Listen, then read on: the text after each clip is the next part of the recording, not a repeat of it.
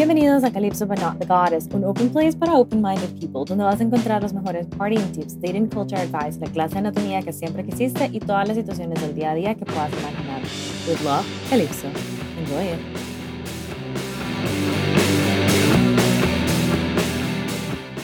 Hola a todos y bienvenidos una vez más a Calypso But Not the Goddess. Llevaba como tres semanas diciendo hoy sí hago episodio y así, pero entre la U, el trabajo y que se vinieron vacaciones solo no me quedó nada de chance, pero ya está acá y tengo como tres ideas ya casi que programadas para los siguientes episodios. Ya tengo los siguientes sex facts para ya no atrasarme y ahí voy poco a poco.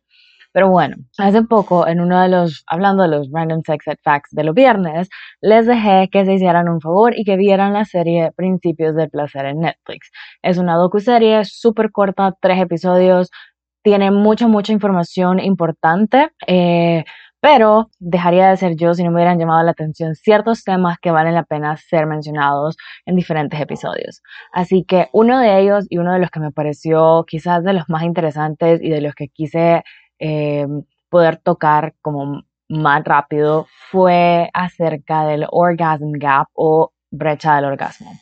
Y es que se han hecho diferentes estudios investigando más a profundidad estos temas y hay diferentes resultados en todos estos estudios.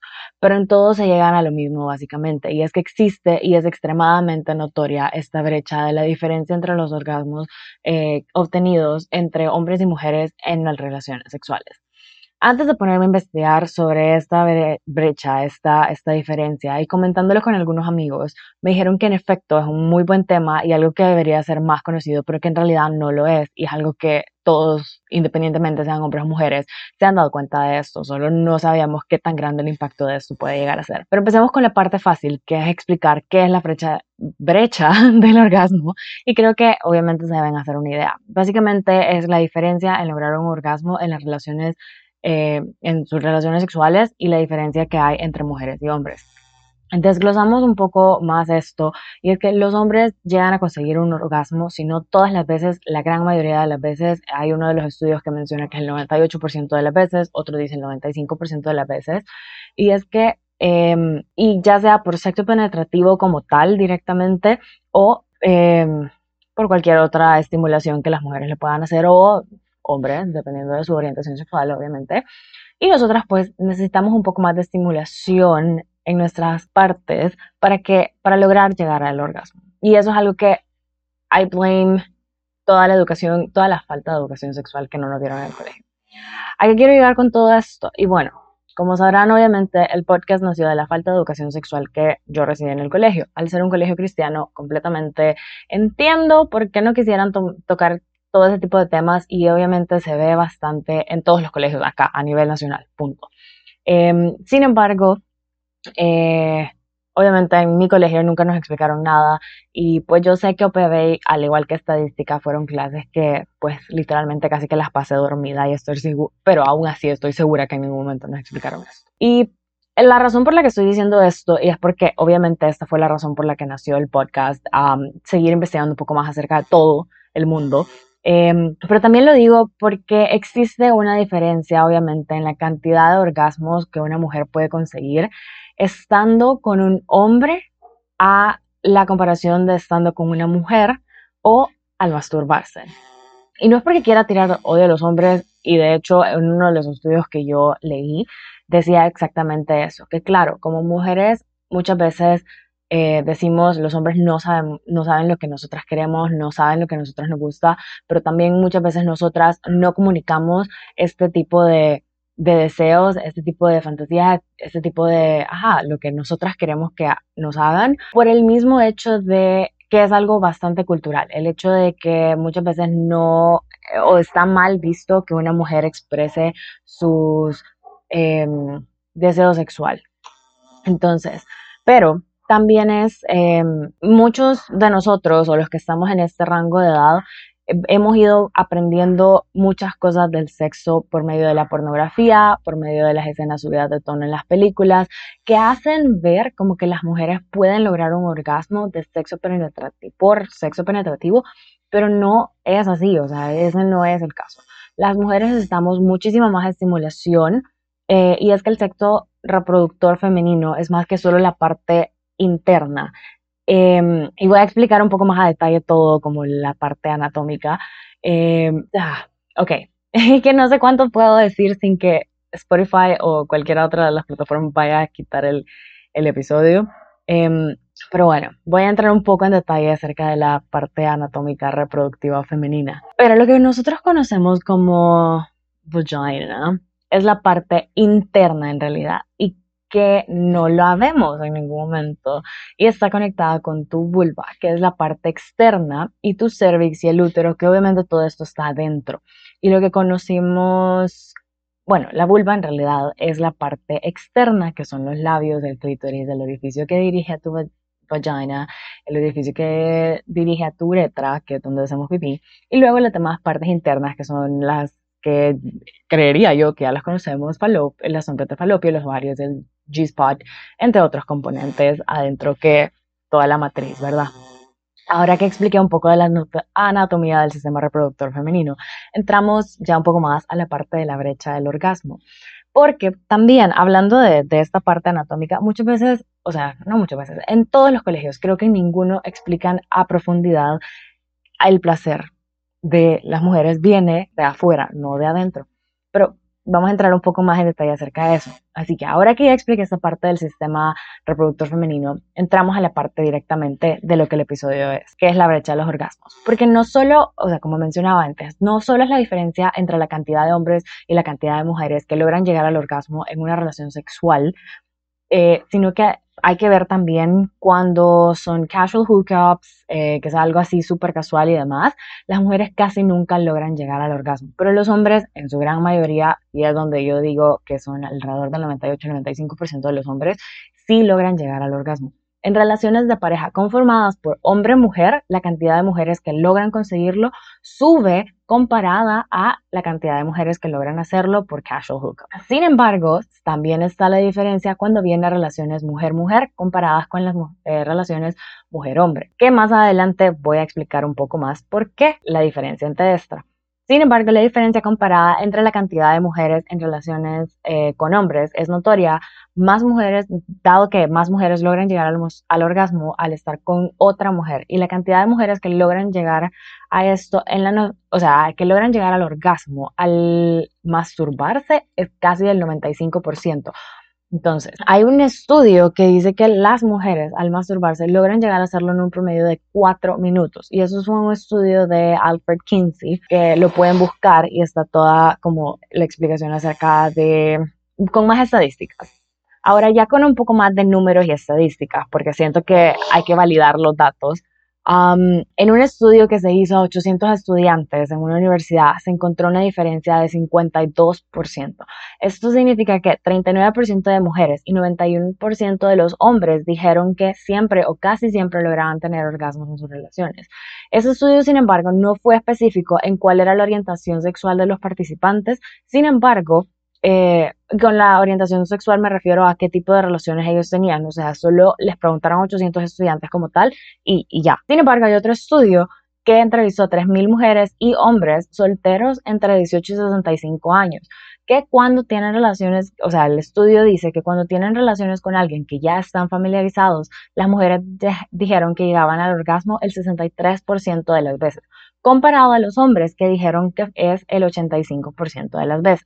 La diferencia es menor a la primera encuesta de 800 estudiantes, claramente, pero también hay que tomar en cuenta que la hookup culture impacta mucho sobre los resultados que pueden ser obtenidos en gente que está en el rango de los estudiantes universitarios, que pueden empezar desde los 18 años a los 26 años aproximadamente. Y como les decía antes, es más probable que una mujer llegue al orgasmo cuando se masturba que cuando está con un partner. Ahora, ¿por qué pasa esto? Bueno, ¿se acuerdan un poco de la clase de anatomía que les di hace como ¿qué? ¿Cinco minutos? Ok, a todo, por, eso va a servir a esto, o sea, le va a servir para toda la vida, pero específicamente para esto. Como saben, en el clítoris hay 8000 o más terminaciones nerviosas para una mujer, que es lo mismo que pasa en el sistema reproductor masculino, pero de eso vamos a hablar en otro episodio. Ahora vamos a hablar de las mujeres. Em, la falta de educación sexual en los colegios y que nos ha tocado aprender, obviamente, a mucha prueba y error, priorizando muchas veces el orgasmo masculino. Como les decía antes, los hombres sí pueden llegar al orgasmo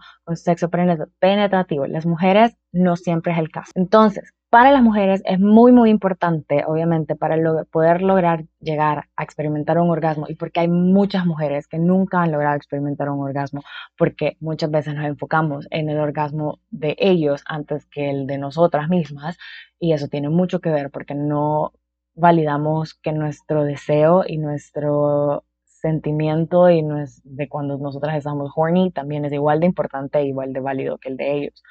Em, entonces, muchas veces la parte como el foreplay o todo lo que pasa antes de llegar al sexo, muchas veces no es considerado sexo.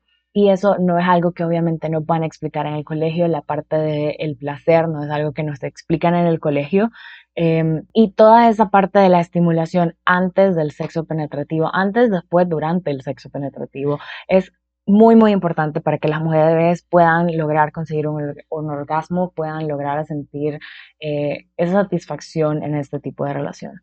Em, entonces, la estimulación del clítoris, ya sea en, con sexo oral o con handjobs, que como muchas veces se ve como foreplay y no como un acto sexual, es parte del sexo. En, nosotros lo decimos como tener sexo, tener relaciones, having sex, relaciones penetrativas. Eso es, todo, o sea, un handjob, sexo oral y em, sexo penetrativo de sexo al final es tener una relación íntima.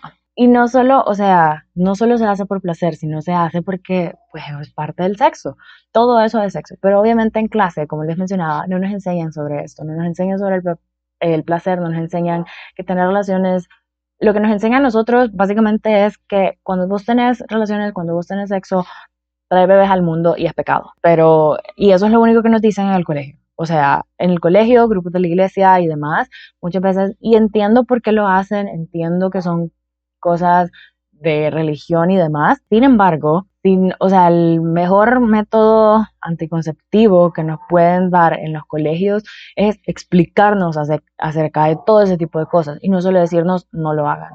Eso es mi opinión. Pero creo que ese tema lo vamos a dejar para otro día, em, porque si no se nos va a hacer muy largo este episodio. Pero bueno, obviamente no solo es la falta de educación sexual, continuando ya con esto, sino también culturalmente cómo se le hace ver a las mujeres que está mal disfrutar de su vida sexual o que no se puede tener una opinión acerca de lo que nos gusta, lo que no nos gusta o qué nos gusta que nos hagan o cuáles son nuestros turn-ons, cuáles son nuestros turn-offs, todo eso muchas veces y culturalmente está mal visto que una mujer pueda disfrutar de una vida sexual activa, pero los hombres lo pueden hacer. Estamos en la generación que estamos, la generación Z, creo yo, que es un poco más abierta a esto. Sin embargo, esto es generacional, culturalmente hablando y en diferentes generaciones esto está mal visto, esto es algo que no es aceptado. Em, y eso tiene mucho que ver con respecto a la brecha del orgasmo.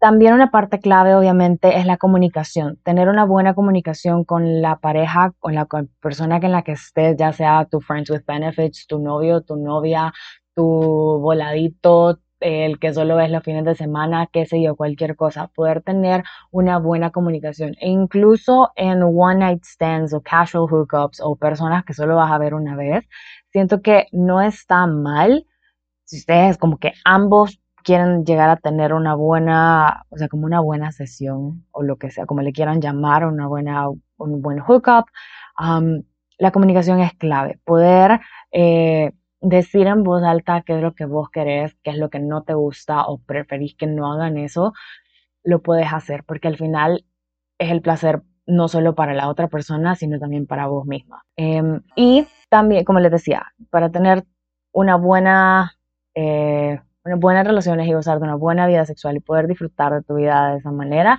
tienes que tener una muy buena comunicación. Pero esto también obviamente cambia de mujer a mujer, cuáles son sus, turn-ons, cuáles son sus turn-offs, sabe qué necesita para poder llegar a tener un orgasmo. Em, y obviamente para los hombres igual, cada uno, cada cabeza es un mundo y cada uno tiene pues cada cosa, ¿verdad? Y ya para ir cerrando un poquito y disminuir esta brecha y, poder como ver cómo se puede disminuir esta brecha, eh, y es tan simple como que hombres y mujeres puedan entender eh, parte de la anatomía obviamente femenina, que puedan eh, entender que la estimulación externa para las mujeres es muchísimo más importante que solo el sexo penetrativo. Em, en otra ocasión, obviamente, le daré como más acerca de esto. Creo que menciono un poco acerca de esto en el episodio de la masturbación femenina, acerca de como las terminaciones nerviosas del clítoris y demás. Em, pero si me pongo a hablar más de eso, se me va a alargar más y no quiero eso. Em, pero ya para ir cerrando, eh, solo el del 3 al 10% de las mujeres en realidad pueden lograr un orgasmo con sexo penetrativo. Y si se ponen a pensar, solo del 3 al 10% de las mujeres. Eso es una parte súper, súper pequeña de la, para la cantidad de mujeres que existen en el mundo. incluso el punto G, y obviamente tengo que investigar un poco más acerca de esto, es básicamente, según lo que entendí, porque no me acuerdo muy bien dónde lo vi, y la verdad es que no he investigado mucho porque estoy investigando para otros episodios. Em, y básicamente el punto G es básicamente tocar el clítoris desde adentro, porque el clítoris tiene una forma bien particular y obviamente no solo es la parte externa o flicking the bean, lo vamos a decir así como el, frijolito que uno ve, eh, sino que es más grande de lo que nosotros pensamos y se expande y es, se erecta, tipo una erección, em, pero es completamente diferente. O sea, tengo que, vamos, va, va a haber un episodio específicamente quizás hablando acerca de eso, tal vez no yo sola, pero voy a buscar un poco más para poderles explicar.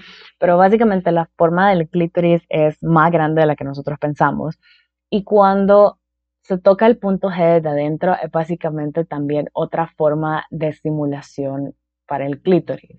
Entonces, hay un cierto tipo de ángulo, obviamente, para poder llegar y no está tan adentro como la gente piensa. De hecho, está como a que unos 5 centímetros máximo.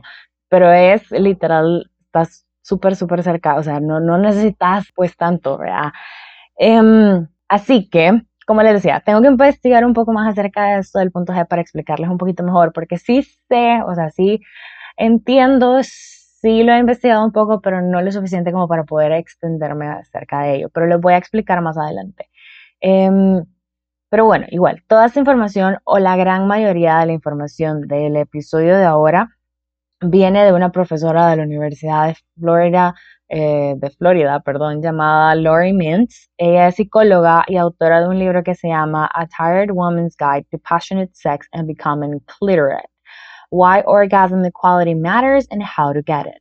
So, básicamente se llama La guía de una mujer aburrida para sexo pasional y convertirse en literatoria. Básicamente, algo así, no sé cómo, no sé cómo el clitorate, no sé cómo literaria.